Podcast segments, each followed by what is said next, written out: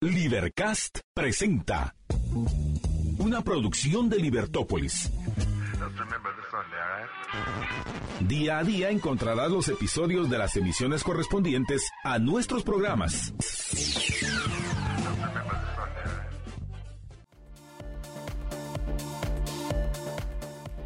Muy buenas tardes, estimados amigos. Bienvenidos a la emisión del mediodía de Libertópolis. Es para mí, Marta Yolanda Díaz Durán, junto con mi amigo Jorge Jacobs. Es un verdadero gusto darles la bienvenida este lunes 6 de febrero del año 2023, que por cierto vamos a hablar de algunos globitos, de esos que hasta ahora físicamente distraen la atención de la gente qué estará pasando tras bambalinas. Así es, vamos a hablar de, globitos. Por supuesto, tenemos nuestra actualización de, lo que respecta al proceso de elecciones en Guatemala, nuestra actualización semanal del COVID, mejor dicho, quincenal del COVID-19, que lo vamos a hacer cada vez que el, el Ministerio de Salud presente el presente el, semáforo más reciente, lo que significa que el próximo lunes les tenemos una sorpresa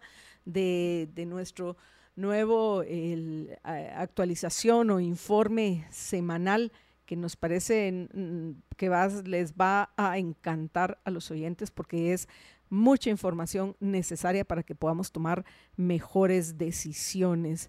En fin, vamos a, comentar muchísimas cosas. También les vamos a presentar videos de, lo que está pasando en Turquía eh, y en Siria a raíz de este terremoto de 7.7, 7.8 eh, grados que, sin duda ha, generado mucha eh y mucho interés en redes sociales, pues porque al final, el pasado 4 de febrero, si estoy en lo correcto, se cumplió un año más del fatídico terremoto en 1976 en Guatemala. Pero antes de que continúe, démosle la bienvenida a Jorge Jacobs. George, buenas tardes. Buenas tardes, Marta Yolanda, y buenas tardes a todos nuestros radioescuchas, liberamigos, liberhéroes y conciudadanos de Libertópolis. Les vamos también, apreciables amigos, a, los vamos a actualizar en lo que respecta a, a, la explicación que dan ahora los señores del IX en lo que respecta al acuerdo 1529. Y que si usted se siente seguro con esa explicación, que, han dado, pues porque la ley es una y, la ley lo que dice, se los vamos a recordar, es que pues básicamente tenemos el tiempo contado para eh, registrarnos si es que acaso que, que tenemos una empresa en la cual tenemos por lo menos un empleado. Entonces, pues, en fin, de eso los vamos a actualizar. Pero la que sí estoy segura, Jorge, que, que les va a encantar a los oyentes le digo con cierta ironía, va a ser sin duda la actualización del proceso electoral. A quienes ya les dieron carnets, a quienes siguen, están presentando acciones, eh, quiénes son los nuevos candidatos presidenciales que ya fueron anunciados, quiénes son los nuevos candidatos a diputados que, pues bueno, eh, interesante va a ser de todavía un circo mayor el próximo Congreso de lo que es el actual, que, cuando lo digo hasta lo, lo pienso imposible. Pero en serio, Jorge, qué cosa. Yo siempre he dicho que no hay que decir que ya estamos tocando fondo porque se puede, siempre se puede estar peor y, y generalmente, realmente la, el punto es de que no hay fondo. Y bueno, tenemos muchas otras notas más nacionales e internacionales que, que si nos da tiempo, eh, pues les eh, haremos un segmento de breves, porque lo que sí saben que vamos a hacer en algún instante es el segmento de los liberamigos, liberhéroes y por supuesto oyentes que se comunican con nosotros por los distintos medios que tenemos a su disposición. Todos aquellos que nos escuchan en la 102.1 FM Ya saben que lo único que tienen que hacer es mandarnos sus mensajes a WhatsApp o a Telegram, WhatsApp o Telegram al teléfono 4585 4280, 4585 4280. Y por supuesto, invitamos a todos aquellos que nos están acompañando en redes sociales a que nos manden tweets, dejen comentarios en YouTube, en Facebook, en fin, en el medio en el cual nos estén acompañando. Vamos a ir a una breve pausa y cuando regresemos, vamos a ir a una breve pausa para que podamos disfrutar de nuestros gelatos de Primo de Roma. El mío, si recuerdo correctamente, es de frutos del bosque y el de Jorge debe ser de café para que se despierte. No, es de avellana. Ah, de avellana. Aunque yo después, en algún momento me gustaría comentarles brevemente a los oyentes, Jorge, de esta actividad, porque al final no es mucho tampoco lo que se puede contar porque como, como se dice, eh, what happens in Liberty Fund stays in Liberty Fund. Pero pienso que más de algo puedo compartir con los siguientes en algún momento acerca de este coloquio eh, que, que, en el cual participé, que quiero, paréntesis, ah, ya que lo mencioné, agradecerle a nuestro gran amigo Ramón Parellada que me haya tomado en cuenta para participar, por supuesto a, las autoridades de la Universidad Francisco Marroquín y principalmente a, la fundación del Liberty Fund que nos permite estos encierros intelectuales de discusión que, que enriquecen, por supuesto nos enriquecen a todos los que los que participamos. Y sobre todo con un tema controversial como en el, en el que me tocó participar, Jorge, cuyo nombre era eh, Propiedad, Libertad y Cambio Climático. Entonces, se imaginarán los intensas que estuvieron las discusiones, los almuerzos, las cenas. ¿Por qué? Porque en, todos el, continuaban los, los temas. Y me enteré de, entre eso, por supuesto, teníamos que hablar del COVID-19. Y me enteré de la aventura que vivió nuestro amigo y profesor, que además de eso es uno de, los profesores de las Libercátedras, Martín Krause, para poder regresar a Argentina. Tú sabes que el día que todo cerró en Argentina y en Sudamérica, él se encontraba en Brasil. Su esposa logró tomar, así como película, el último vuelo, nos contó, el último vuelo que salió de Brasil a Buenos Aires lo, pudo tomar su esposa. Él le cedió su espacio a, una señora de más de 80 años y regresó durante una travesía acuática en un velero con tres personas más, ellos tripulando el velero, que era un, un velero escuela, pero no habían estudiantes. Entonces, a los cuatro que iban en el velero, sin instrumentos, porque por eso es un, e, es un velero de escuela. Les tocó desde, no recuerdo en qué parte de Brasil se encontraba, donde estaba, llegar hasta Buenos Aires para que cuando llegaran no los dejaran entrar. tuvieron que pasar por un proceso y los acompañó literalmente la policía hasta su casa para ver que ahí se iban a quedar, porque entre todas las cosas que pasaban dicen que es que la gente decía, ahí vienen los ricachones que vienen en, los botes, en los cruceros y traen el COVID a Argentina y que no sé qué. Y dice que ellos para, para eso estás incomunicado, porque que tu internet en alta mar ni nada por el estilo con esa presión. Y yo hasta le dije, no, tenés que escribirlo, lo, tenés, Martín, tenés que escribir ese libro. Él que es escritor, podría, es, interesante, el, yo le dije, ya hasta imaginé la película y bromeábamos que, que Brad Pitt iba a, hacer el papel de, Martín Krause, pero te imaginas todas las emociones dentro de, esta, e, e, esta que, que a todos los contemporáneos, e, e, esta experiencia que nos tocó vivir y que tú vas con aquella inquietud de que no sabes qué está pasando, pero que tenés un objetivo que, implica el, llegar lo más pronto posible a un lugar donde están tus seres queridos, que dice, dice que no podían ni dormir, que se dividieron en dos grupos, o sea, dos iban manejando, sí, lógico, eh, eh, eh, una, dos en se dividían en, en los turnos, pero que era tal la intensidad de las emociones que estaban manejando que realmente no podían dormir. Ahorita les toca a ustedes y vamos a tratar de dormirnos. Y dentro de esas condiciones, tener que ir manejando un velero. De suerte dice que no, los, no tuvieron ninguna tormenta ni nada similar, pero que las olas eran enormes, que de repente miraban unas olas enormes. ¿ah? Entonces dije, no, no, pero en la película, como es ficción basada en hechos de la realidad, sí tenemos que poner una tormenta donde están los cuatro, están peleando para poder llegar.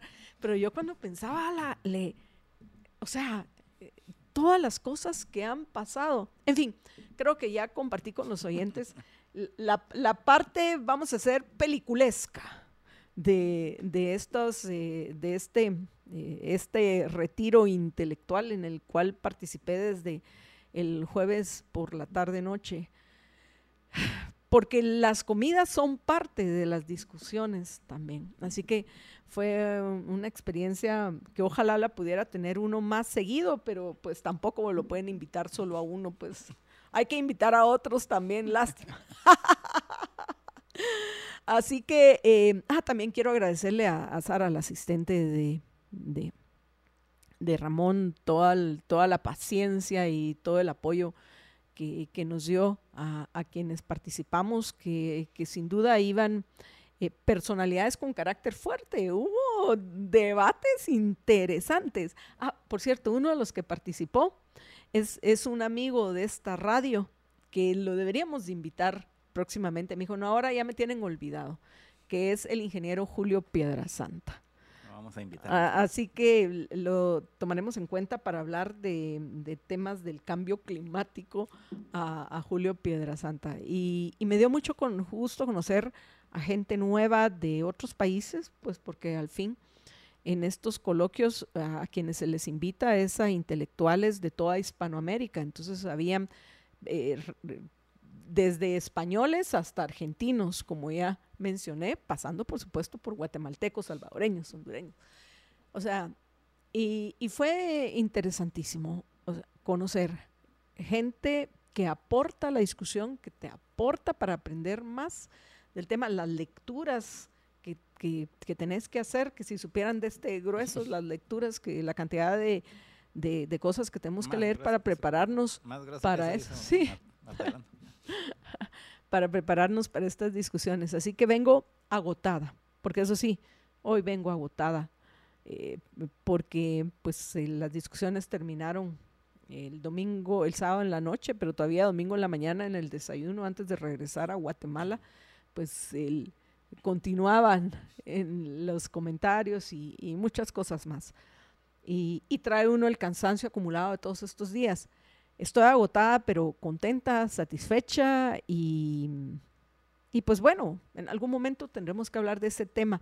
Pero yo sé, como les dije a los oyentes, que hoy vamos a hablar de globitos, entre otras cosas. Pero antes de llegar a los globitos, vamos a, a la pausa Así yo también me puedo disfrutar de mi gelato de primo de Roma. Ustedes pueden pedir el suyo, ya saben, al 3190-9912, 3190-9912, porque nuestros amigos de Primo de Roma tienen entrega a domicilio en Guatemala y algunos días en Antigua Guatemala.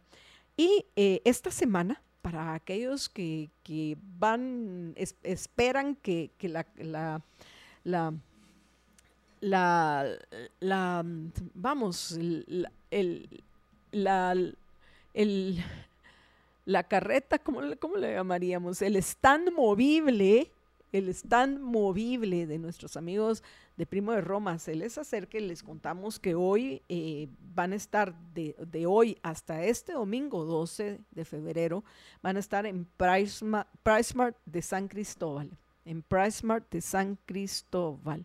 Y los que pues quieren aprovechar el día, aunque hoy no puedo decir tan azul, aunque ayer el día estuvo espectacular, este día gris que nos puede invitar a la nostalgia, a la reflexión y a la melancolía.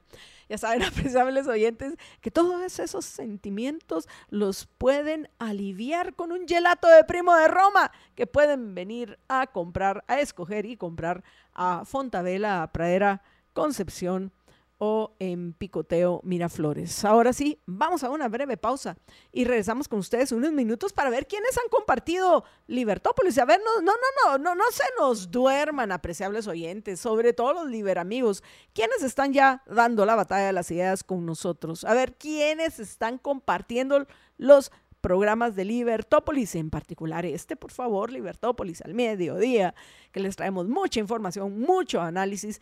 Eh, gráficas, videos, etcétera, para que ustedes estén mejor preparados para tomar buenas decisiones. Así que pienso que nos estamos ganando esos likes que también nos ayudan con los algoritmos de las redes sociales. Vamos a una breve pausa y regresamos con ustedes en unos minutos. Quédense con nosotros.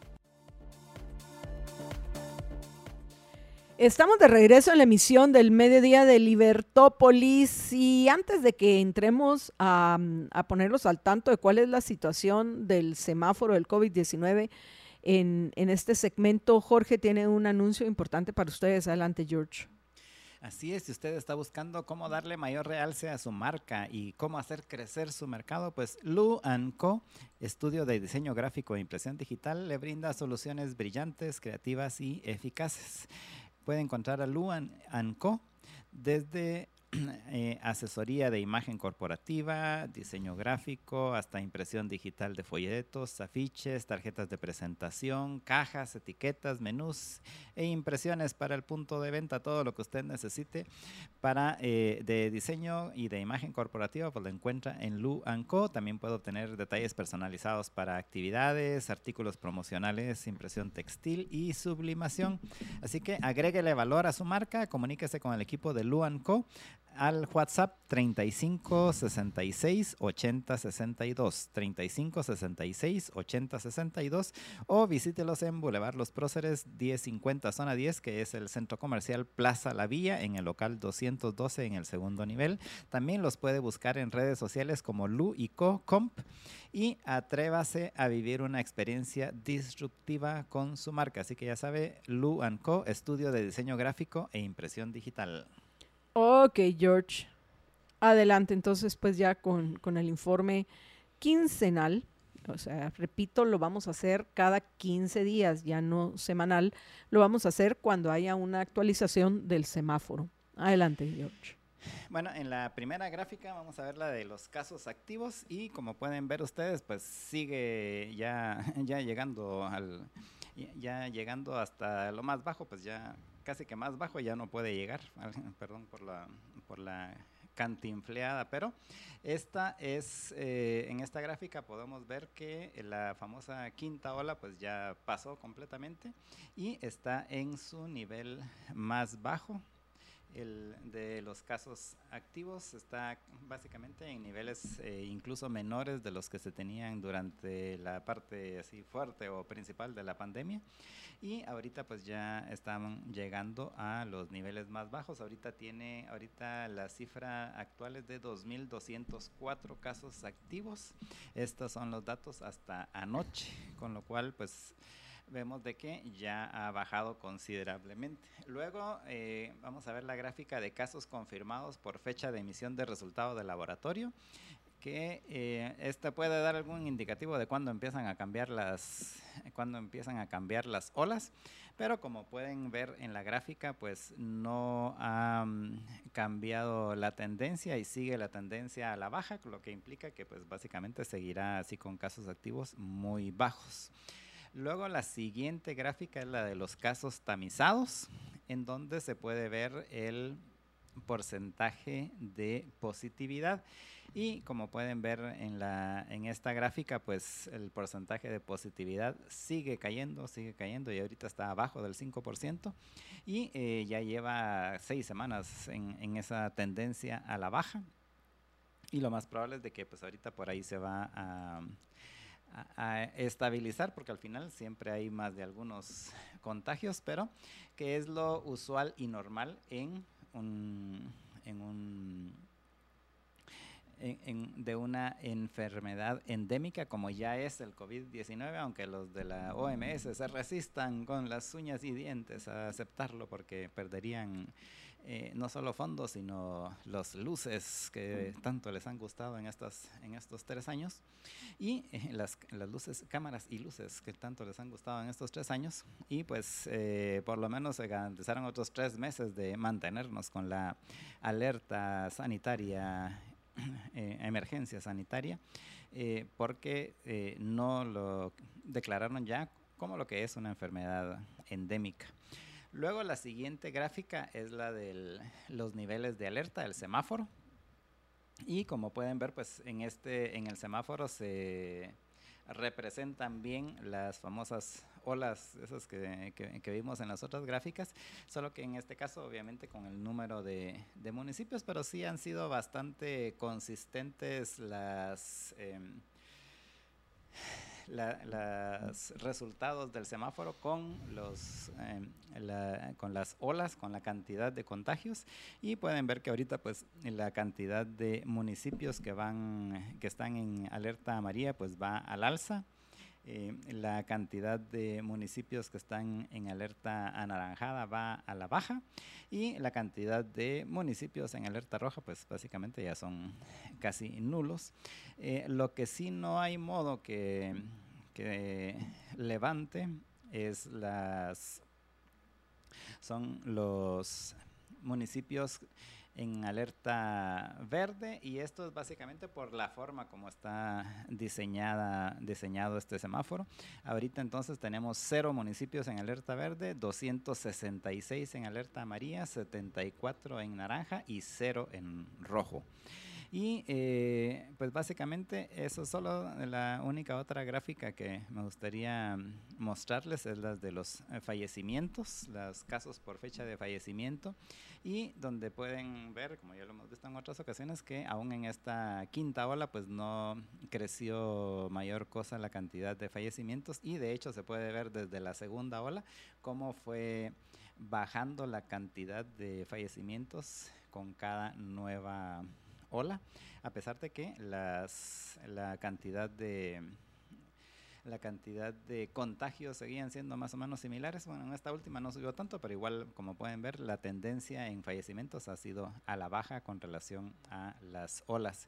Y por último, la de vacunaciones, que como pueden ver, pues en la de en las vacunaciones, la cantidad de personas que se ha vacunado en este último, en ya bueno, lo que va del año, en el primer mes del año, eh, se incrementó un poco al inicio, eh, en, la, primera quincena del, de enero, y luego pues bajó nuevamente y ahorita han de estar algo así como en, ¿qué? unos 4, 3, 4 mil personas y mucho que se están yendo a, a vacunar diariamente.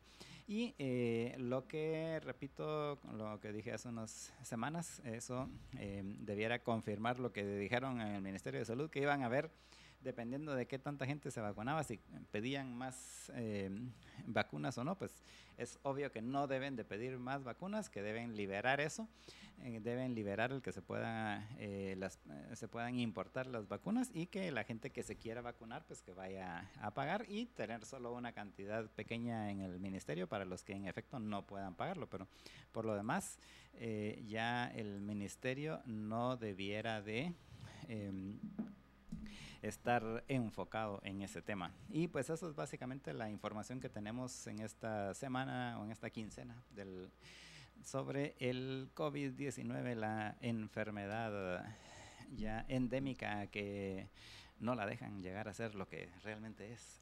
Y pero ya los gringos ya dijeron hasta acá, sobre todo por el porque les urge dejar de utilizar por porque estamos ya en un año preelectoral es cierto que parece que acaban de pasar elecciones en Estados Unidos, que así fue, fueron las elecciones de medio periodo, pero ya se encuentran en elección, en, el proceso preelectoral que, se va a llevar a cabo esas elecciones el año entrante. Vemos como ya los candidatos, por lo menos en este caso republicanos, ya se empiezan a anunciar, entre ellos Donald Trump, que quiere ver si gana la candidatura nuevamente del Partido Republicano pero pienso que se la va a ver un poco difícil porque hay otros contendientes importantes en, este caso. Entonces, les urge, ya que parte del discurso de, de, los demócratas es que ellos sí eran amigables con los inmigrantes, el hecho de que han expulsado a más personas eh, durante el gobierno de Joe Biden que, que, las que se expulsaron durante el gobierno de Donald Trump, pues no los hace quedar muy bien, motivo por el cual ya quieren salir de este, ¿cómo se llama el artículo? ¿Qué es? El 42, 72, eh, pero ya el, 42. el artículo 42, entonces sí lo dije correctamente al principio. El artículo 42 que, que, que básicamente pon, dentro de una emergencia sanitaria tienen a ilegal que agarran, ilegal que ni siquiera le dan chance de pedir asilo para México. Entonces, le surge eliminar es el uso de ese artículo, por lo cual ya anunciaron que el 7 de mayo se levantan todas las restricciones, lo que significa que levantar todas las restricciones en Estados Unidos ya no vas a necesitar ni siquiera eh, vacunarte si no lo querés hacer, que es como debería de ser. Ah, por cierto, tuvimos una discusión muy interesante del tema de las vacunas. Resulta que yo no era la única rebelde entre los presentes. Pero el, punto, eh, Jorge, es que, ya tienen el, el ultimátum. Vean qué se inventan los vividores del Comité de Emergencia y los demás corruptos de la Organización Mundial de la Salud para, para seguir viviendo a costa del dinero de la gente que sí trabaja y produce en todo el mundo, porque les damos de acá al 7 de mayo para que se entretengan en otros temas, pero ya no les podemos seguir aguantando esta necesidad de, seguir manteniendo la, la emergencia, porque ahorita tenemos cuestiones políticas más urgentes. Eso, por supuesto, como muchos dicen, eso no significa que, ah, entonces qué maravilla, ya no hay que cuidarse. No, no, no, nada que ver. Al contrario, que parte de las lecciones que nos deje este tiempo es lo importante que es que nosotros velemos por nuestra salud, por el cuidado de nuestro sistema em, inmunológico, en este caso específico, que como bien saben los oyentes, yo lo cuido tomando todos los días como hábito de vida una onza del blend de ELA y la tomo desde antes de la, de la pandemia. Por eso es que yo, yo les decía, bueno, yo ni me enfermo, ni de COVID, ni estoy vacunada, ni de ninguna otra cosa. Yo me dio un medio catarro al, a finales del año pasado, literalmente medio catarro, pero hacíamos cuentas con mi mamá que tenía más de cinco años de que no me diera absolutamente nada. ¿Y eso por qué es? Porque tomo como hábito de vida todos los días una onza del blend de ELA y por supuesto una onza del aloe vera gel de ELA para cuidar mi sistema digestivo, lo que me permitió comer delicioso porque Jorge sabe, él ha participado también en exploraciones de la libertad, que si una cosa se tiene es que uno come y bebe delicioso, unos vinos maravillosos que si no hubiera sido por el, gel de ELA, no sé, hubiera estado sufriendo como habían algunos. Yo, cool, tranquila, nada que ver. ¿Pero por qué? Porque cuido mi sistema digestivo tomando el aloe vera gel de ELA. Y cuido mi bolsillo comprándolos en combo, pidiéndolos al WhatsApp 4950 3414 4950 3414 y comprando el combo de ELA. Y así te ahorras unos quetzales que bien caen en estos tiempos de inflación creciente, amigos. Así que, ah, por cierto, aquellos que compran el, el blend de ELA en, en GNC, GNC, recuerden pedirlo como tal. Pidan el blend de ELA, que, que es mucho más que quinasia, es quinasia, zinc, vitamina C, aloe vera, ginseng siberiano, diente de león, bueno, cualquier cantidad de ingredientes que olvido ahorita que hacen del blend de ELA único en el mercado. Entonces recuerden los clientes de GNC o GNC pedirlo como tal, como el blend de ELA. En fin, va a terminar la emergencia, pero no el cuidado que tenemos que tener con nuestra salud. Vamos a una breve pausa y regresamos con ustedes en, unos minutos. Vamos a ver, vamos a discutir ahorita con Jorge si vamos con, con la actualización del proceso electoral o hablamos de globitos de globitos. ¿Qué pasó, George? No, sabes que están preguntando que si ya no dio noticias la OMS sobre el fin del COVID. Sí, el lunes pasado, y de hecho lo comentamos. Ah, mejor los mandamos a escuchar nuestro programa. A ver, ¿quiénes son que se perdieron nuestro programa del lunes pasado? A ver, decime, ¿quiénes se perdieron nuestro programa el lunes pasado? A ver, Quiero ver quién no vio nuestro programa el Es- lunes pasado. Wal- Waldman el que está preguntando. Wal, pero si Walman está todo el Walman com- comenta. O sea, está más interesado comentando que escuchando el programa. Walman.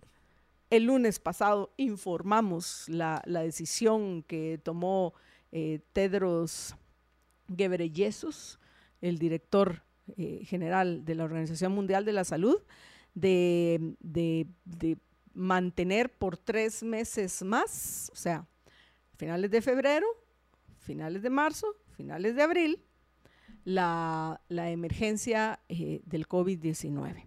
Pero para más detalles, los invito a que escuchen nuestro programa de hace, de hace una semana. Qué fácil de encontrar en, en nuestro canal de YouTube.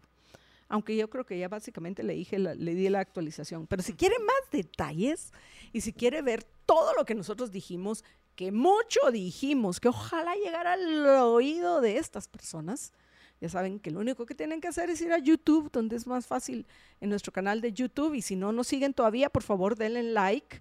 Tal vez algún día, algún día, lleguemos a mm, los... ¿Cuántos seguidores quisieras tener? Medio millón. Sería buenísimo. Quisiera tener, ¿no? Quisiera tener. Un millón. Sí, mínimo. Mínimo, mínimo.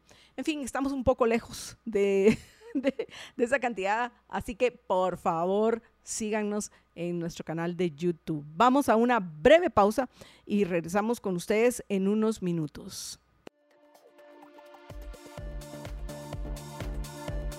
Estamos de regreso en la misión del mediodía de Libertópolis. Libertópolis que les está llevando, como se los prometimos, les, llevándoles mucha información y conocimiento sobre los eh, candidatos para, para cargos públicos, comenzando por aquellos que aspiran a ser presidente de nuestra Guatemala. Este trabajo conjunto que estamos haciendo en, en las distintas emisiones de, Libertópolis y queremos eh, felicitar a, a Juan Francisco y a José Carlos que están pero hot, hot, hot, hot con esas entrevistas. Tremendo. Si usted se las ha perdido, ya sabe que tiene que ir a nuestro canal en YouTube y tenemos un, eh, recuerde, el, eh, el Libervoto 2023, di- eh, Liber- Libervoto, hashtag Libervo- Libervoto 2023.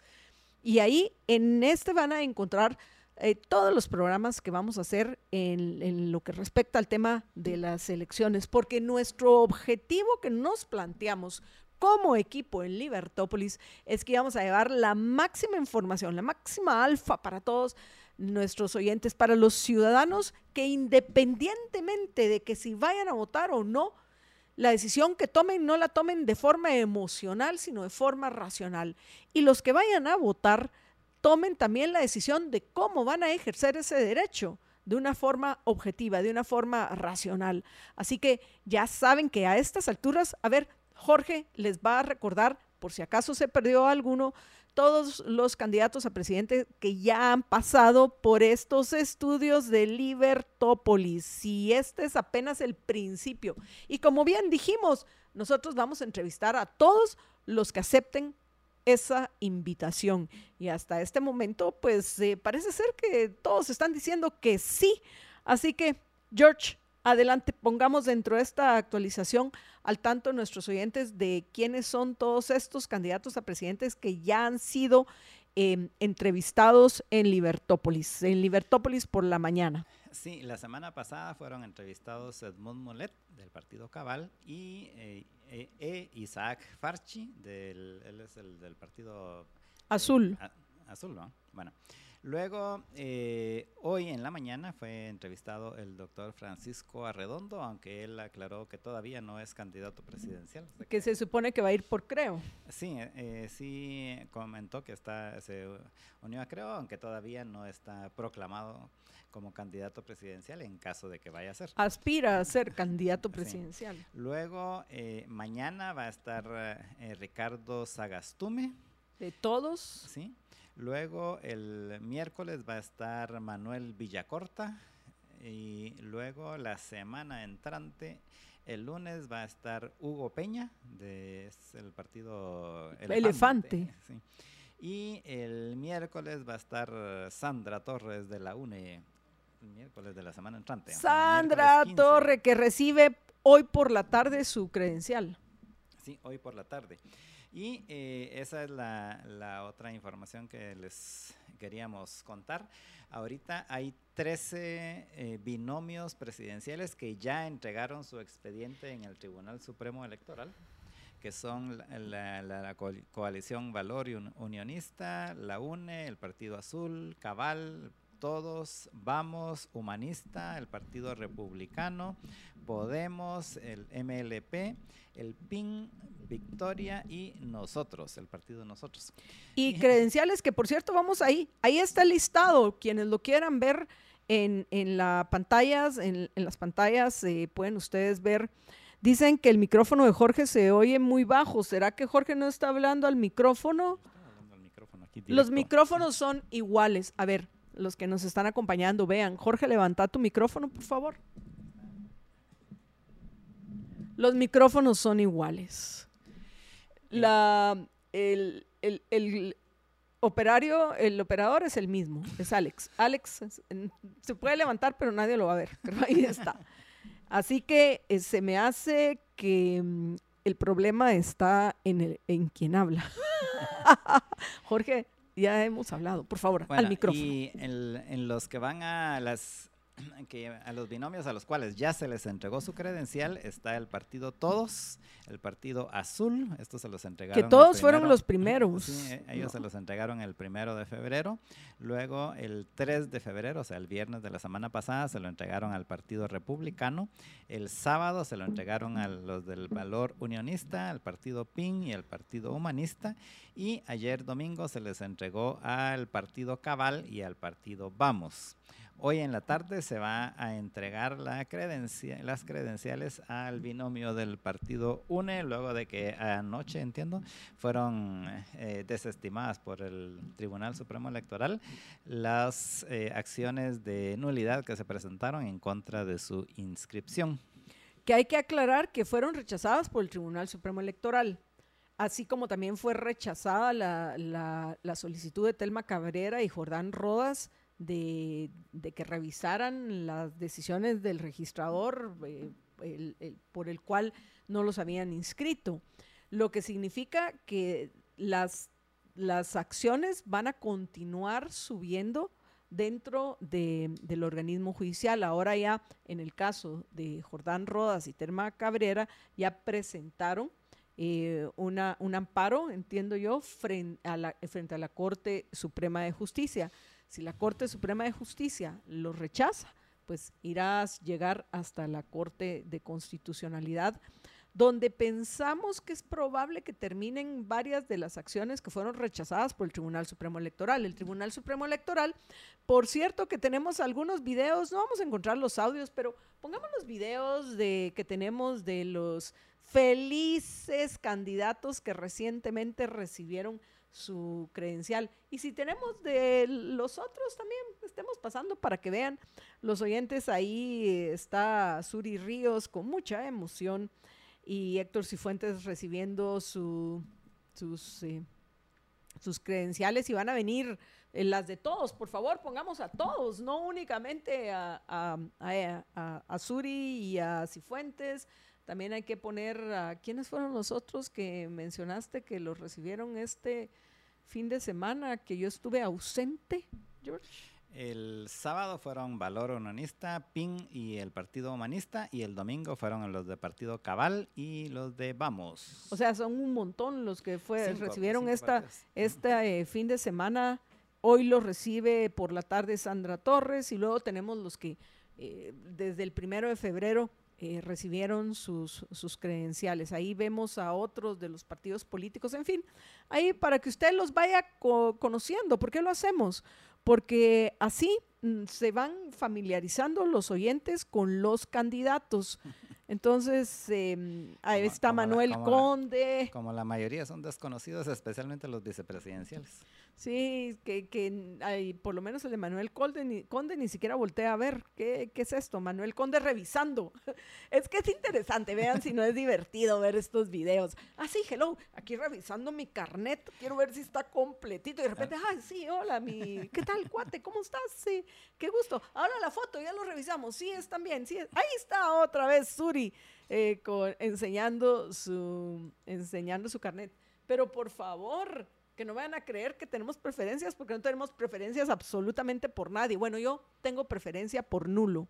Como saben los oyentes, yo votaré nulo. ¿Y cómo iremos a hacer para pasar el, el voto, el, el, la, foto de la, de del credencial de nulo? Vamos a ver qué tan creativos somos, Jorge, cómo se nos ocurra, eh, ocurre agregar esa opción que debemos sin duda considerar Ahí siguen, bebé, para que no digan, ahí están todos. Conozca a sus candidatos presidenciales. Apreciables oyentes. Ahí yo pondría, conozca a los candidatos presidenciales. Sí, conozca a los, pero querramos o no, son los candidatos para nuestro gobierno. Somos guatemaltecos, vivimos en Guatemala, estamos en Guatemala. Entonces son tus candidatos. Ah, tenemos que ponerles la foto, por favor, por favor. Búsquenme a Manuel Valdizón anunciando que va a encabezar el listado nacional. Tal vez presidente, no, dijo Manuel Valdizón. Voy a seguir los pasos de Alfonso Portillo. Y este, este, estos próximos cuatro años, tranquilos, aquí me voy con, con, me voy con mi hijito al, según ellos. Pero ¿será que van a tener suficientes para que entren? Bueno, al, Álvaro, bueno, continuemos pues entonces en la actualización y ya luego, por supuesto, vamos a leer sus comentarios. Ya saben, nos los pueden enviar eh, WhatsApp o Telegram al 4585 4280, 4585 4280 o eh, nos pueden también dejar mensajes en YouTube, en Facebook, en Twitter, en fin, en todos los medios dentro, desde los cuales estamos eh, compartiendo información con ustedes antes de que veamos al de los globitos, porque es que yo les quiero, les quiero hasta comentar esta nota que leí de, The Conversation, donde nos explica cómo funcionan estos globitos, que, que, si son de observación, que si, son del clima, que si son de investigación, ¿de, de qué? No tienen nada que hacer estos globitos. Ya saben de dónde son, no voy a decir. No son de los de los del centro, no, no, no, son otro tipo de chinos que no son los del centro. A ver, pero regresando a nuestra, a, este segmento, entre las actualizaciones que tenemos para ustedes, sumamos a lo que ya les hemos comentado, que Álvaro Trujillo Valdizón y Miguel Ángel Ibarra son las propuestas del binomio presidencial del partido Cambio, que ya a estas alturas yo me imagino que la mayoría de los oyentes saben que es el partido de Manuel Valdizón. También, tan es así ya compartimos con los oyentes la foto donde está Manuel Valdizón, él levantando la mano de los candidatos. O sea, no nos queda duda de quién va a mandar en ese gobierno si llegara son mis candidatos. extraño, si de casualidad, o sea, una cosa impensable. Yo cada vez que vengo y me conecto aquí, ahí está la Suri. Yo quiero, yo, a ver, a ver, Alejandro, por favor, aclaranos qué está pasando aquí. ¿Por qué solo nos sacas a, Suri? ¿Dónde está la foto de Manuel Valdizón? Porque esa foto yo la quiero comentar con, junto con los oyentes. A ver, veamos que, que nos la pongan. Pero, en fin, eh, es importante, apreciables oyentes, ver, porque es cierto que hay que ponerlo en contexto, pero una imagen más un video nos... Eh, nos puede, nos agrega información importante al contexto en el cual nos encontramos para ver lo que está pasando, las, ver las reacciones, las, eh, los detalles de, lo que está pasando. Y a mí me parece el, eh, eh, que hay que resaltar la mm, actitud de Manuel Valdizón. Él va a ser candidato a diputado. ¿Y por qué el candidato a diputado? Ahí está el video de Maldizón llegando a su asamblea. ¿Por qué el candidato a diputado va a ser el que está aquí? Yo soy el papito. Yo aquí estoy ve, levantándoles en la mano a, a, estos mis, eh, mis, ahí está, ¿ve? Ahí está, exacto. O sea, aquí vengo yo, el ídolo del pueblo, que me pude haber quedado en Estados Unidos, pero he decidido venir a Guatemala porque me quedé con ganas de ser presidente. ¿Y qué cambio? Pero ahorita me voy a, conformar con ser presidente del Congreso. Sí, se, me hace que por ahí va la, la, apuesta de, de, Manuel Valdizón. Pero les termino, la, les termino la nota a los oyentes y luego regresamos a, más comentarios. A ver, el, me imagino yo que este Álvaro Trujillo Valdizón, o sea, regresamos al tema de que los partidos políticos son no les voy a llamar empresas porque no son empresas, pero son organizaciones familiares. Álvaro Trujillo Valdizón definitivamente es pariente de Alejandro Valdizón. No sé cuál pueda ser su, aunque no es necesario, porque nuestro amigo Alejandro Valdizón siempre tiene que estar aclarando que él no tiene nada que ver con Manuel Valdizón. Y así es, porque, pero en este caso sí me parece como que muy sospechoso Jorge. Y, me suena este señor, creo que ya fue diputado. Y Miguel Ángel Ibarra son las propuestas de binomio presidencial que presentó el partido Cambio de Alejandro, de Manuel Valdizón. Y dice esta nota, eh, vamos a ver, Cabal, exdiputado, bien me sonaba de líder. Tenía que ser, ¿no? Y dice, el apellido Valdizón mantiene esta nota de prensa libre de Douglas Cuevas y Henry Montenegro. Dice, el apellido Valdizón mantiene posiciones clave entre, entre las candidaturas que hizo públicas el Partido Político Cambio. Esto tras celebrar la Asamblea Nacional este 5 de febrero para la proclamación de diversos cargos de elección popular. Su candidato presidencial es Álvaro Trujillo Valdizón, ex diputado del desaparecido Partido Político Libertad Democrática Renovada, líder mismo que fue cancelado por no respetar el techo de campaña fijado por el Tribunal Supremo Electoral tras las elecciones de 2015. Le acompañará Miguel Ángel Ibarra, quien será el candidato para la vicepresidencia. Ambos fueron presentados durante la Asamblea Nacional del Partido Político Cambio que se llevó a cabo en el Parque la Industria.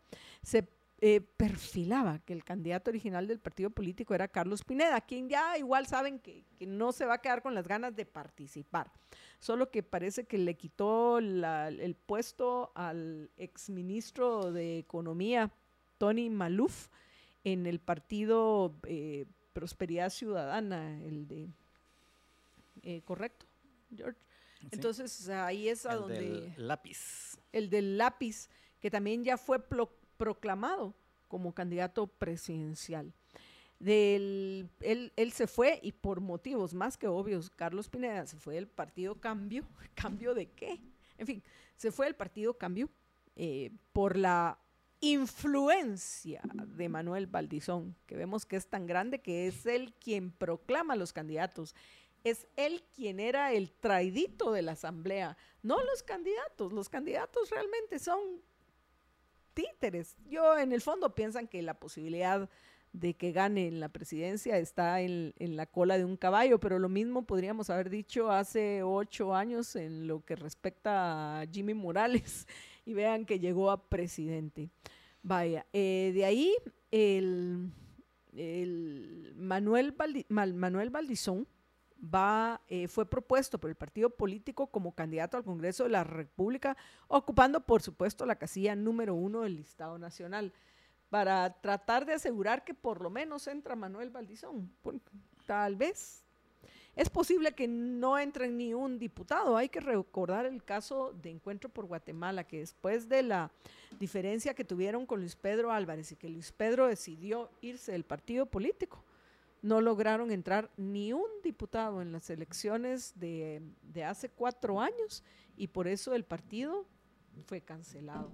Así que puede ser que no entre Manuel Valdizón, pero me imagino que va a circular mucho, mucho dinero para asegurar que por lo menos él y, su hijo entren al, al, al, a la al Congreso. Manuel Valdizón, como les decía, ocupa la casilla número uno del listado nacional y el segundo puesto es su, su hijo Jorge Valdizón. George. Sí, em, pienso que esta es una prueba interesante para el Tribunal Supremo Electoral y en particular para el registro de ciudadanos, porque como recordarán, hace cuatro años, el, o hace ocho, no, bueno, no recuerdo, eh, eh, pero en la, una elección pasada, no aceptaron la candidatura de Alfonso Portillo bajo el argumento de que no llenaba los requisitos de honorabilidad y todo porque había sido condenado en Estados Unidos, había estado en la cárcel de Estados Unidos, se recordarán. Eh, y Manuel, la situación de Manuel Valdizón es un tanto similar, aunque yo que consideraría que peor. ¿Y por qué peor? Porque cuando, cuando, eh, porque Portillo eh, no tenía casos aquí en Guatemala, mientras que, eh, como se recordará, Manuel Valdizón eh, terminó su condena allá en Estados Unidos, lo deportaron para acá y aquí, o sea, literalmente entró directo a la cárcel porque aquí tiene varios juicios que le están, en los que está, que le están siguiendo y ahorita está libre, bueno, no está libre, está en arresto domiciliario supuestamente pero siguen los dos procesos. Entonces, la situación en la que él está es eh, distinta, incluso, o sea, eh, distinta en el sentido de que es peor que la que tenía Alfonso Portillo cuando intentó, cuando intentó inscribirse y que no lo inscribieron. Así que, si ahora inscriben a, Manuel Valdezón, pues pienso que es eh, realmente dejaría mucho que desear del, del registro de ciudadanos básicamente bajo la premisa o el antecedente, si quieren, de este caso de Alfonso Portillo. Y otra, otra mm, nota importante dentro de la actualización de hoy en, lo que respecta al proceso de, de, elecciones es hacer que los migrantes, los inmigrantes, que es el término correcto, los inmigrantes guatemaltecos en Estados Unidos podrán em, empadronarse en cinco semanas estadounidenses. Cinco ciudades. A partir de hoy, perdón, en cinco ciudades estadounidenses. Los inmigrantes guatemaltecos interesados en empadronarse para votar en las elecciones 2023, esto para nuestros compatriotas que nos escuchan en Estados Unidos, podrán hacerlo esta semana en cinco ciudades de Estados Unidos. Los connacionales inscritos tendrán la oportunidad de emitir su sufragio en la primera y segunda vuelta por los diferentes binomios presidenciales. El Tribunal Supremo Electoral anunció que las jornadas de padronamiento se llevarán a cabo del lunes 6 al sábado 11 de febrero. O sea, es solo una semana, así que pilas mucha. Los consulados de Guatemala en Atlanta, Chicago, Dallas, Nueva York y Raleigh, California del Norte, serán las sedes habilitadas para la mayoría de esos días. En Atlanta, Nueva York y Raleigh, los guatemaltecos podrán realizar el trámite del lunes al sábado. Durante este último día serán atendidos en una iglesia y dos restaurantes de la comunidad inmigrante.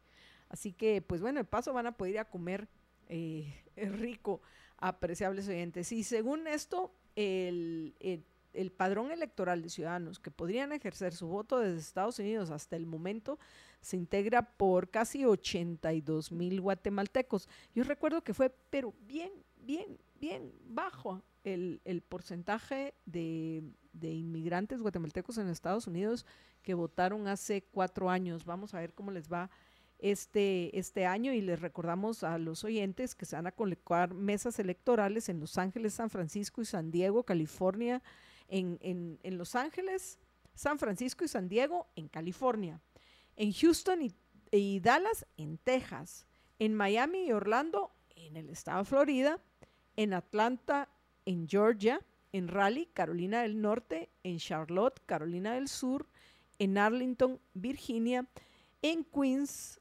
y Nueva York, en Trenton, en Nueva Jersey, en Chicago, en Illinois y en Henderson, en Nevada. Así que, a ver, ¿Cómo les va a nuestros compatriotas en Estados Unidos? Jorge, ¿algo más que querrás agregar en nuestra actualización del, proceso electoral hoy antes de que pasemos a compartir los eh, comentarios que nos han dejado los oyentes en las distintas redes sociales? Eh, no, pues simplemente que hay que seguir muy atentos a, a qué está sucediendo con estas inscripciones. Como recordarán, el viernes ya iban, eh, no sé cuántos van ahorita, pero ya voy a tener algún dato, pero eh, para el viernes ya iban inscritos algo así como 1.300, no, no, 3.400 candidatos ya inscritos. Eh, recordemos de que em, la gran mayoría de candidatos no son así de los puestos más conocidos, sino que la gran, o sea, el mayor porcentaje de candidatos son para las corporaciones municipales. Entonces, no sé qué porcentaje de, esos tres mil y pico que ya iban inscritos la semana pasada son de las corporaciones municipales. Pero eh, en total había algún estimado inicial de que iban a ser más o menos como 80 mil candidatos. Y, eh, y, de esos pues ya van inscritos 3.400 y pico, em, lo cual pues en efecto es un porcentaje bastante bajo de, de esos, si se llegara a los 80.000, o sea, estamos hablando menos del 5% que irían ya inscritos en las primeras dos semanas de, de que se abrió el, el proceso de inscripción. Obviamente lo que más eh, relevancia toma y más llama la atención tanto de los, principalmente de los medios, pero también de la, de la ciudadanía, es el tema de los binomios presidenciales. Pero esos son solo dos de los 532 puestos eh, de elección popular que hay para el año entrante. Y bueno, apreciables amigos, antes de que nos vayamos a la, a la pausa, vamos a tratar de de sobre todo en el caso de Facebook, como bien dice uno de nuestros oyentes, es mucho, Carlos Osvaldo Ramos dice que son más activos a la hora de, opinar eh, nuestros oyentes en Facebook, entonces se pasó de YouTube a, Facebook. Tiene razón, entonces voy a tratar de hacer un resumen en lo que respecta a lo que pude ver, porque muchas de las opiniones eh, y comentarios que nos han dejado, me disculpo, son tantos que ya no los podemos ver que en general nos preguntaban varios que si nosotros íbamos a entrevistar candidatos, sí vamos a entrevistar candidatos, pero en la segunda etapa. Ahorita como parte de nuestra decisión eh, de, a nivel de equipo es que las, esta primera etapa de entrevistas la van a estar haciendo principalmente eh, José Carlos y Juan Francisco en Libertópolis por la mañana. Nosotros al mediodía vamos a comentar esas entrevistas para mm, hacerles un resumen ejecutivo y, escuchar ya mm, a, José Carlos o Juan Francisco acerca de, los de la entrevista tras bambalinas, que consideramos que es información importante. Ya en la siguiente etapa, donde ya haya invitación al voto, por supuesto que nosotros, Jorge y yo, vamos a proceder también ya a entrevistar a aquellos que estén eh, liderando las encuestas. Eso es parte de lo que nosotros vamos a hacer. Pero mientras este proceso de conocer a los candidatos lo vamos a hacer en Libertópolis por la mañana y repito, nosotros vamos a comentar esas entrevistas posteriormente. Luego eh, nos, eh, bueno, eh, hacían preguntas que si de la agenda del 2030, que si se les ha preguntado su posición a, los candidatos, que, pues primero había que preguntarles si saben a qué agenda se, se refieren. Este, de ahí, pues me imagino que sí, eso sí, nosotros aquí respetamos mm, a, cada uno de los conductores de los programas y tienen libertad de elegir eh, las preguntas que consideren eh, importantes hacerle a los candidatos. Sin embargo, como ya les hemos comentado también en otras ocasiones, aquellos que quieran que algunas eh, situaciones en particular sean consultadas a los candidatos, por favor, mándennos sus preguntas. Repito, esto ya lo he dicho y yo creería que hasta el cansancio, pero parece que no. Pero manden sus preguntas, los temas que les gustaría que se abordaran con los candidatos al nuestro WhatsApp o Telegram al 45 85 42 80. 45 85 42 80.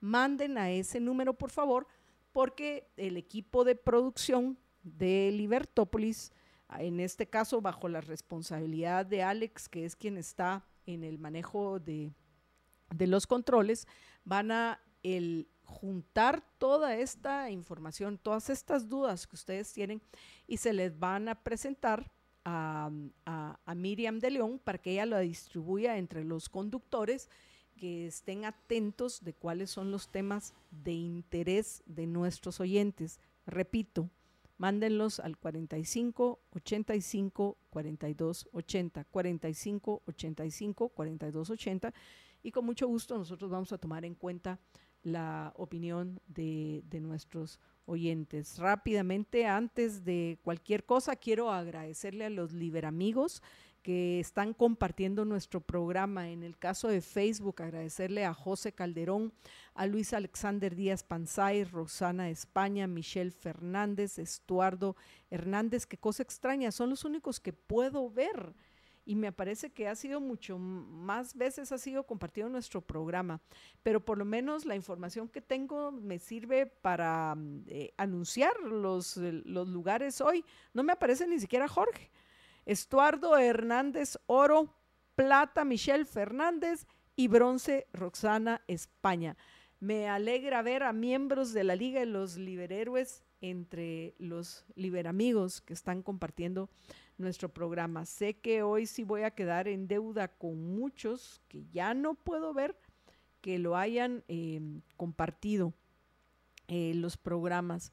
Así que un agradecimiento general a todos aquellos que están dando la batalla de las ideas con nosotros. Muchísimas gracias a todos los que nos están poniendo likes y corazoncitos en nuestra transmisión.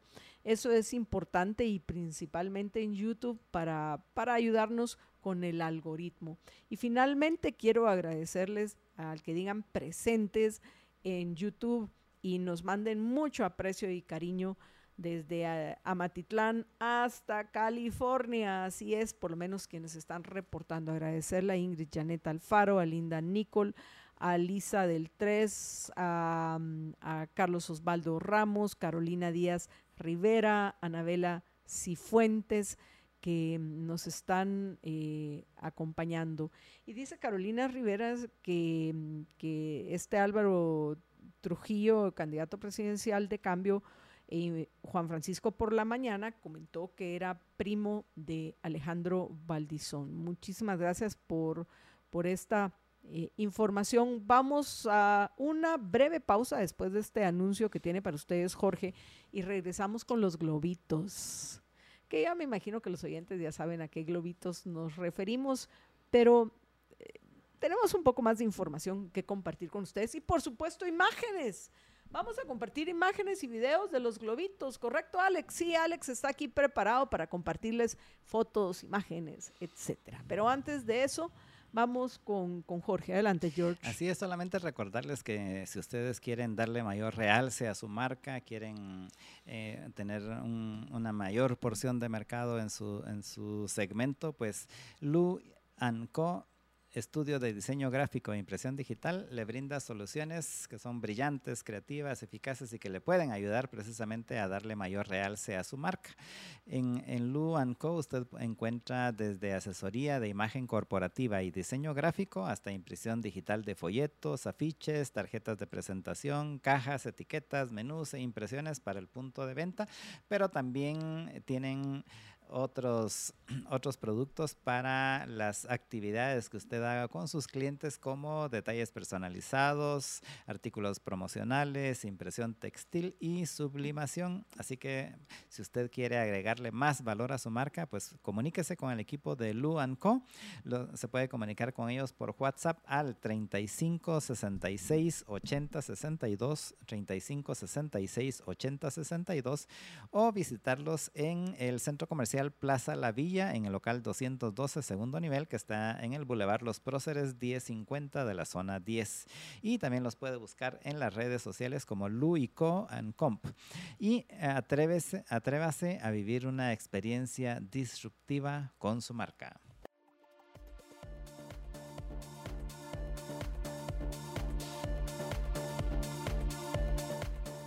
Estamos de regreso en la emisión del mediodía de Libertópolis y en este segmento vamos a hablar de globitos. Pero es interesante, tú sabes, Jorge, cuando yo leía esta nota y veía las noticias, con lo poco que pude ver eh, durante este, este mi retiro intelectual al cual hice referencia, me llamaba la atención que generalmente, al, menos acá en Guatemala, decimos que cuando quieren distraer la atención de la gente de cosas importantes que están sucediendo, los políticos suelen tirar globitos o la gente que los sigue y hoy es todavía más fácil el, hacer eh, virales esos globitos por medio de las redes sociales. Pero globitos en lo que respecta a rumores, noticias amarillistas o, temas que llamen la atención dentro del circo de la política local de, las personas, mientras por atrás están pasando cosas serias, como por ejemplo hoy es en el caso de Guatemala, este superministerio de planificación, que aprovecho a hacer un paréntesis para invitar a los oyentes que nos acompañen a Luis Pedro Álvarez y a mí en la emisión vespertina de Libertópolis de 5 a 6 de la tarde, donde vamos a empezar un análisis de la misma iniciativa. O sea, no solo vamos a comentar en general, como lo hicimos la semana pasada, tanto Jorge y yo como con María Dolores, no solo vamos a, hablar ya de lo general, sino que vamos a entrarle a la legislación, o sea, los considerandos, los artículos, etcétera. Vamos a profundizar en esta eh, en esta eh, cosa terrible que pretenden aprobar los diputados esta semana. Por eso hay que subir la, temperatura de la, de la discusión acerca de, de, esta intención del actual gobierno de tener más control en el último año, control sobre todos los recursos. Para mí, la opinión mía es que tras de esta gente les importa un pepino el largo plazo en Guatemala y lo que significaría dejarnos con, esta, con este superministerio. Lo que quieren es poder controlar todo el dinero que está en otros entes, municipalidades, en otros organismos del Estado y en, em, en, en, entidades autónomas, municipalidades, en los CODEDES, en fin, que son medio inútiles los CODEDES, ok, pero por lo menos está descentralizado, pero ellos lo que quieren es centralizar todo el pisto para, me imagino, irse más que multimillonarios a Nicaragua, tal vez con Daniel Ortega, y ahí pasar el, felices el resto de su vida, mientras a nosotros nos dejan, le dejan a un próximo Daniel Ortega servido en bandeja de plata el poder que necesita para hacer lo que se le antoje con la vida y las propiedades de los guatemaltecos. Es una cosa muy seria. Así que ya saben, apunten, tienen cita a partir de las 5 de la tarde, 5 en punto, con Luis Pedro Álvarez y conmigo, para que conozcamos con detalle de este superministerio que pretenden aprobar esta semana. Pero bueno, regresando al tema, e-, eso es lo clásico. ¿Quieren aprobar esta legislación? Tiremos globitos para distraer la atención, que tan fácil que es hacerlo, distraer la atención de los ciudadanos. Entonces, aquí en este caso, vamos a hablar de globos reales, porque son un, par de globos, uno que estaba volando sobre Estados Unidos y que hoy todo el mundo está criticando. Bueno, han visto los memes que son y los videos de doblarse de la risa, el globo espiándote y pasa, me encanta ese, Jorge, compartámosles a los oyentes, es el que, el que nos mandaste, el de donde está, aquí está el globo vigilando y atrás pasaba una como, un globo de un señor. En fin, eh, ahí les vamos para que reamos un poco, les vamos a compartir este, este video que Jorge nos mandó a un grupo de amigos que a él se lo deben de haber mandado y que tal vez algunos de los oyentes ya vieron, pero que hace reír la burla de que identificaron el globo y, y Joe Biden como que andaba en la luna, él andaba en otro globo y ¿será que qué hacemos con esto? Y pegando el grito en el cielo los republicanos y parte del, del, gobierno de Estados Unidos que qué hacemos, es un globo chino que nos está espiando. Aunque yo, me, cualquier cosa que haya espiado el globo chino, la información la debe haber mandado en, en tiempo real. O sea que ya se la mandaron. Pero también me pongo a pensar, Jorge, si un globito chino por más potente que sea su cámara, pone en riesgo la seguridad de Estados Unidos, que igual se lo debieron haber bajado desde que lo identificaron en Montana. Porque e, es un abuso de parte de los chinos porque estaban violando el espacio aéreo de Estados Unidos, así como el, que está sobrevolando Latinoamérica está, eh, violando nuestro espacio aéreo, el de los latinoamericanos. Pero y, ahí seguirá porque seguro no se lo aquí nadie se lo va a bajar. E, ese quién, quién se lo va a bajar.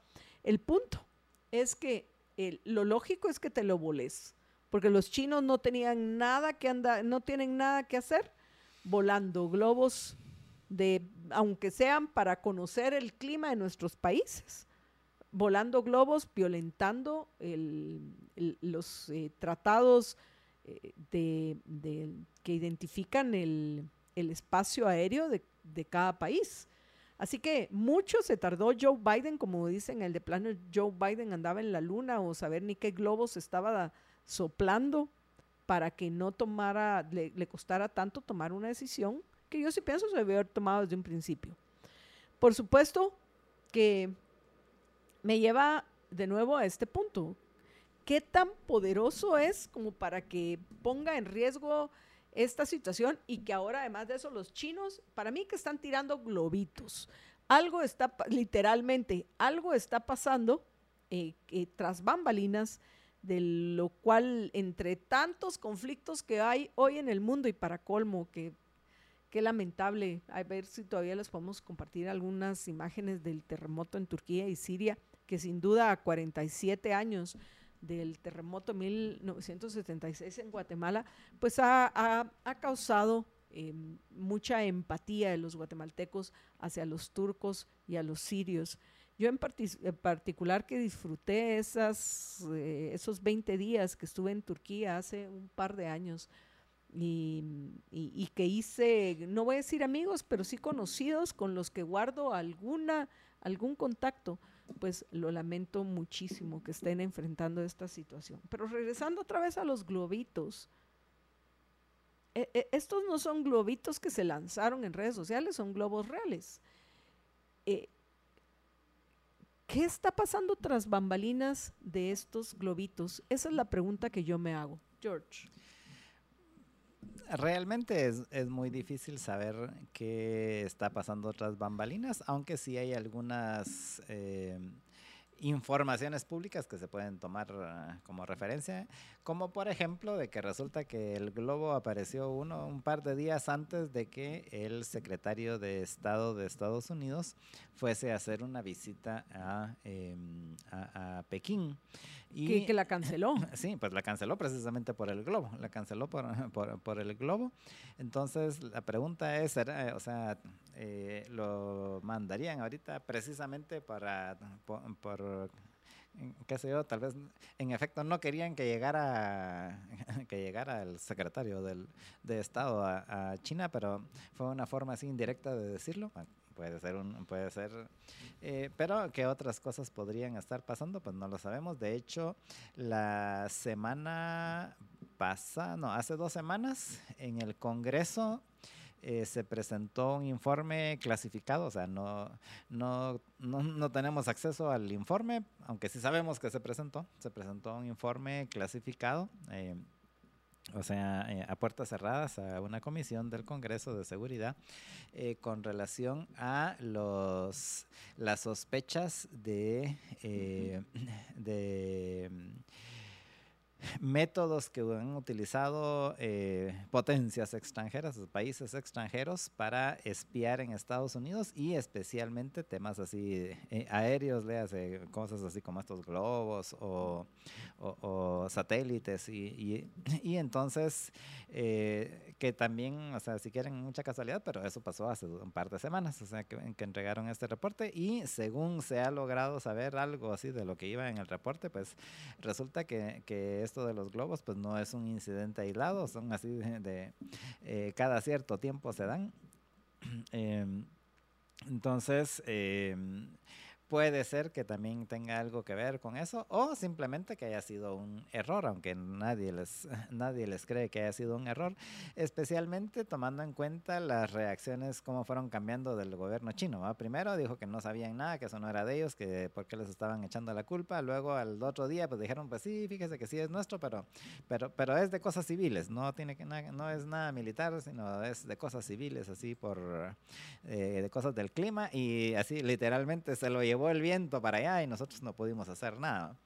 Eh, y luego ya el otro día estaban diciendo que por qué hacían tanto escándalo en Estados Unidos y era un simple globo así, eh, que, no, que, no, un simple globo de cosas civiles y, de, y, de, y del clima. Eh, entonces fueron cambiando y por supuesto que se pusieron muy enojados cuando, cuando el sábado, en, el sábado en la tarde cuando derribaron el, el, globo, ¿verdad? Y pusieron el grito en el cielo, que cómo les habían derribado su, su globo.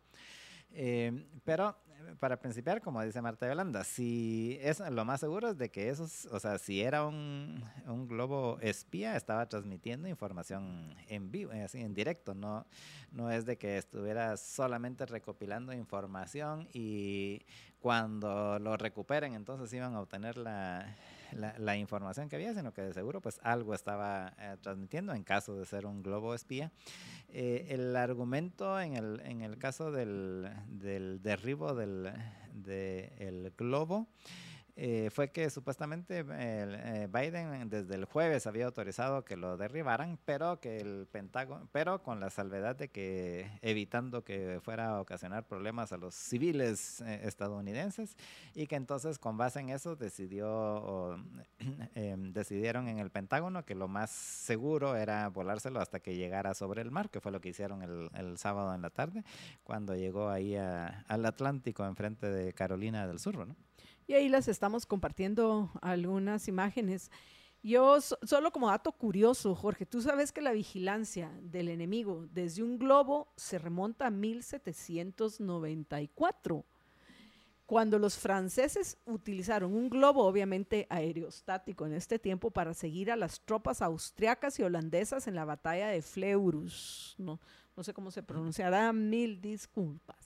El ingeniero aeroespacial Ian Boyd de la Universidad de Colorado, Balder, explica cómo funcionan los globos espía y por qué alguien utilizaría uno en el siglo XXI. Entonces, eso solo brevemente como, como dato extra les queremos compartir. Primero, ¿qué es un globo espía? Un globo espía es literalmente un globo lleno de gas que vuela bastante alto en el cielo. Este iba a 60 mil pies, entiendo yo más o menos por donde vuelan los aviones comerciales, que además de eso puede poner en riesgo un avión comercial, este globo, pienso.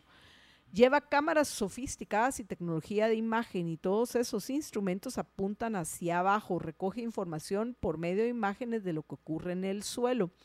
¿Por qué alguien le preguntan de, de Conversation? ¿Por qué alguien querría usar globos espías en lugar de satélites? Los satélites son el método preferido para espiar desde el cielo. Actualmente los satélites espías sobrevuelan nuestras cabezas generalmente en dos tipos de órbita.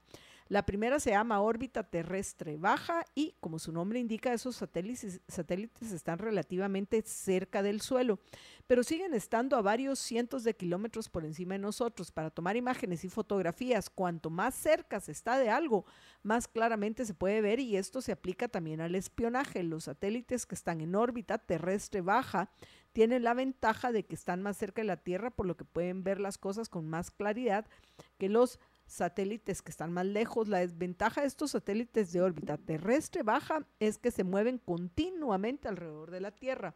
Tardan unos 90 minutos en dar una vuelta completa, demasiado rápido para tomar fotografías claras de lo que ocurre, lo que obviamente no va a, pasar con un globo. Entonces esto explica por qué eh, utilizan estos eh, tipos de, de globos. En fin que solo para ir terminando, ¿qué países uh, usan o han utilizado estos globos espías? Pues bueno, obviamente Estados Unidos, que voló globos sobre la Unión Soviética, también eh, además de, de, Estados Unidos, la Unión Soviética, ahora los chinos, en fin, lo, lo hacen las grandes potencias que les interesa eh, espiar a, a los otros.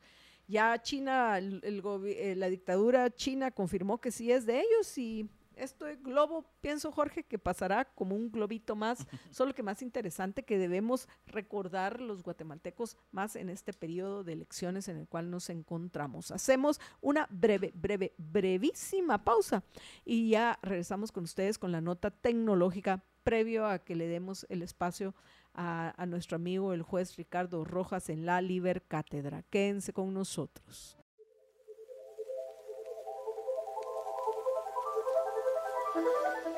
En la nota tecnológica de hoy pues les voy a hablar un poco con relación a el informe de la semana pasada de Apple, informe de utilidades, en donde eh, en esos informes generalmente pues es donde se van sacando así algunos bits de información que de otra manera no presentan este, algunas de estas empresas. Y eh, lo más importante que han eh, sacado de este reporte de, de, las utilidades de la semana pasada fue que según la empresa, según Apple, ahorita tiene 935 millones de suscripciones pagadas dentro de todos sus servicios. Ahora esto no es solo es el Apple TV, porque normalmente uno pues eh, eh, piensa que es el Apple TV Plus, ¿no? Pero, eh, pero realmente tiene otros servicios de suscripciones Apple como el iCloud, el Apple Music, el Apple TV Plus, el Apple Arcade, el Apple News Plus, el Apple Fitness Plus, el Apple One y el Apple Pay. Y entre todos estos servicios de suscripción pagada, eh, pues tiene 935 millones de, suscripciones pagadas. No digo de usuarios porque puede haber que gente que tenga varias de estas suscripciones, que esté suscrito al Apple Music, al Apple TV. Y entonces, pues esto fue uno de los datos más importantes de lo que se publicó en su reporte de em, utilidades de Apple de la semana pasada, en las que, si bien es cierto, tuvo un crecimiento de utilidades, eh, resulta que no llegó a lo que era su objetivo de utilidades y entonces pues bajaron las acciones luego de que eh, publicaron estos resultados. Y algunas de las imágenes y videos pues que hemos presentado son de Apple y esta es la nota tecnológica que llega a ustedes gracias al patrocinio de Tigo. Y Jorge y yo nos despedimos hasta más tarde, pero los dejamos en compañía del juez Ricardo Rojas en la Liber Cátedra. Cuídense muchísimo. Recuerden que una sola vida tienen. Sean felices, muy, pero muy felices.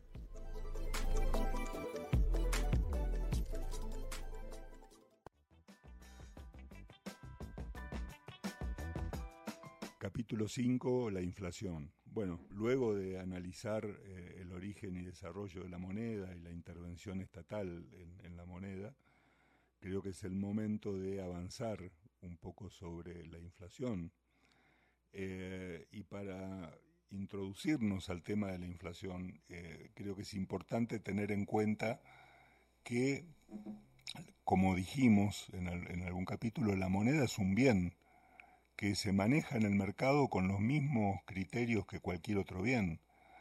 Eh, no es que la moneda sea algo especial. Y recuerden que en el mundo las monedas surgió con bienes de, de, cambio comunes, ¿no? este, la, sal, el cuero, los clavos o lo que fuere, eran bienes que tenían precio de mercado, pero que además empezaron a ser utilizados como eh, medios de intercambio lo cual de algún modo también los valorizó como bienes de, de, uso. Eh, a, su valor de uso se le suma su valor como medio de intercambio, pero se rige por los mismos criterios de oferta y demanda que cualquier otro bien. Y, por eso es que antes de entrar de lleno en el concepto de inflación, eh, posiblemente sería bueno repasar eh, justamente cómo se fijan los precios y cómo se determina el valor y el precio de las cosas. Em, posiblemente la economía como ciencia, eh, como ciencia, como ciencia, se comenzó a, desarrollar allá por 1870 con las discusiones de los marginalistas. ¿no? Ludwig von Mises decía que la economía es posiblemente la ciencia social que más tardó en desarrollarse. Eh, ya para 1870 casi todas las otras ciencias sociales venían bien desarrolladas, pero que es una de las ciencias que más desarrollo teórico logró tener en poco tiempo. Y esto gracias a los estudios justamente que comienzan en esta época. ¿no? Allá para 1870 había distintos economistas en distintas partes del mundo, cada uno por su lado, que trataba de encontrar cuál era la fuente del valor económico para establecer los precios, no la fuente de los precios, que es el valor, cómo valora la gente y luego cómo es el mecanismo de intercambio de valoraciones para poder llegar a determinar precios. Y ustedes tenían a Jevons en Inglaterra, a Walras en Suiza y a Karl Menger en Austria, cada uno por su cuenta eh, eh, tratando de encontrar o de definir el, valor marginal de, de, los bienes. Y mm, obviamente todos giraban alrededor de ciertos elementos como la utilidad y la escasez, ¿no? Pero Carmenger fue eh, un poco diferente y un poco más allá y por eso dio eh, creó a partir de estos estudios en la Escuela Austríaca de Economía, al explicar que estas ideas de utilidad o de escasez no se pueden medir en términos objetivos y generales para todo el mundo, porque en realidad cada persona valora las cosas de maneras diferentes. Eh, cada uno de nosotros tiene eh, códigos de valor distintos y valora las cosas distintos, pero además una misma persona valora las cosas de manera diferente de acuerdo con las circunstancias. Obviamente la misma persona no valora siempre el agua del mismo modo. No es lo mismo la, valoración individual del agua cuando uno está en medio de un desierto y con sed, a cuando uno camina por la primaveral Guatemala y acaba de tomarse dos vasos de agua. El valor que uno le va a asignar al agua va a ser distinto de acuerdo con las circunstancias, pero además en igualdad de circunstancias, cada persona va a valorar las cosas de manera distinta. Y precisamente el, proceso de mercado es el proceso por el cual se producen, se generan los intercambios a partir de las valoraciones individuales de cada persona en un momento y lugar determinado y en determinado contexto. Cuando alguien valora más lo que va a recibir que lo que entrega, está dispuesto a, llevar a cabo el intercambio y por eso en los intercambios ganan todos, eh, porque en definitiva como valoramos las cosas de manera diferente, eh, si estamos dispuestos voluntariamente a, celebrar un intercambio es porque pensamos que estamos ganando con él. Eh, con, lo, con el dinero pasa lo mismo, el dinero es un bien que está en el mercado y que su valor su valor como medio de intercambio, eh, está dado por precisamente las valoraciones individuales que la gente tiene de él. Y fíjense que para afinar el concepto de, eh, de, valoración individual, eh, se ha desarrollado la, teoría de la utilidad marginal, que lo que nos dice es que cuando vamos a intercambiar un bien, lo que estamos valorando es la unidad de ese bien que vamos a entregar, no el bien en su, en su totalidad, sino esa unidad marginal, o sea, la que estamos dispuestos a entregar a cambio. Históricamente se pone el ejemplo de los vasos de agua, ¿no? Si uno dispone de agua solamente para beber, y quiere intercambiar parte de su agua por otra cosa, ese agua es muy valiosa para uno y, por lo tanto si vamos a entregar algo, una parte del agua que nosotros tenemos para beber, vamos a pedir a cambio mucho más. Ahora, si empezamos a incrementar la cantidad de agua que tenemos y ya no es, ya saciamos nuestra sed y tenemos agua para limpiar la casa, eh, ya en definitiva el valor de la unidad marginal es un poco menor que cuando usábamos el agua para beber. Y si ya incrementamos la cantidad de agua y entonces el agua que usamos para regar las plantas, esa, estamos más dispuestos a entregar ese agua por algo de menor valor, porque no es tan valioso para nosotros ese agua. Y esto es importante porque lo que nos eh, explica es que a medida que se incrementa la cantidad de un bien, su valor de cambio va disminuyendo. Y si ustedes sustituyen agua por dinero, habrán entendido la inflación. La inflación significa que cuando ustedes incrementan la cantidad de dinero que está circulando en el mercado, el valor de cada unidad de ese dinero empieza a disminuir. Eh, en, materia de los bienes en general, eh, se habla de la utilidad marginal del bien.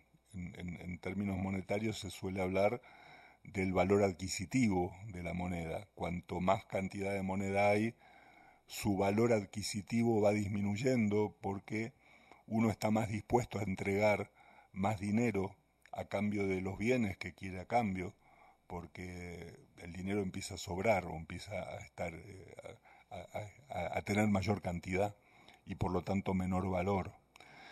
Eh, de modo que la, teoría de precios a nosotros nos explica con mucha facilidad cuando lo trasladamos a, la teoría monetaria, eh, nos, explica con mucha facilidad el fenómeno de la inflación. ¿no? Eh, así como si ustedes tienen naranjas y de pronto han tenido una producción de naranjas enorme, el precio de las naranjas empieza a disminuir. Si ustedes tienen dinero y, el dinero lo fabrica el Estado y entonces lo fabrica en una gran cantidad, el precio del dinero también empieza a disminuir. Eh, lo que implica que los, el, valor de los demás bienes que no son dinero empieza a aumentar. Fíjense que esto es interesante porque normalmente se suele definir a la inflación como el, aumento de los precios de, los productos. ¿no? Es decir, eh, la inflación significa que las naranjas son más caras. En realidad lo que ocurre no es que las naranjas se hayan valorizado, lo que ocurre es que el dinero se desvalorizó porque en realidad eh, el, valor de intercambio de las naranjas con los zapatos y con los libros se mantiene más o menos estable. Lo que ha disminuido es la relación de todos los demás bienes con el dinero. El dinero es el que perdió valor, no, eh, no los demás bienes aumentaron su valor. Por eso vamos a ver en algún momento que plantear controles de precios para, para impedir la inflación es una tontería, porque en realidad el problema no es el precio de los productos en el supermercado. Todos los bienes que están en el supermercado mantienen su relación de valor entre sí, eh, o solo la, la cambian por motivos de mercado. Lo que perdió valor es el dinero. Entonces, la inflación hay que combatirla de otro modo y no con controles de precios. Pero por eso esta primera aproximación a la inflación, recordando eh, cómo se establecen los precios, es fundamental porque si no se entiende esto, la inflación no se va a, lograr entender. Vamos a ver en el próximo capítulo un poco cómo ha sido el, desarrollo de la inflación eh, con los distintos tipos de moneda y a lo largo del tiempo. Libercast presentó una producción de Libertópolis. Recuerda suscribirte y dejarnos cinco estrellas para que continuemos trabajando en producir más podcasts de tu interés. Libertópolis.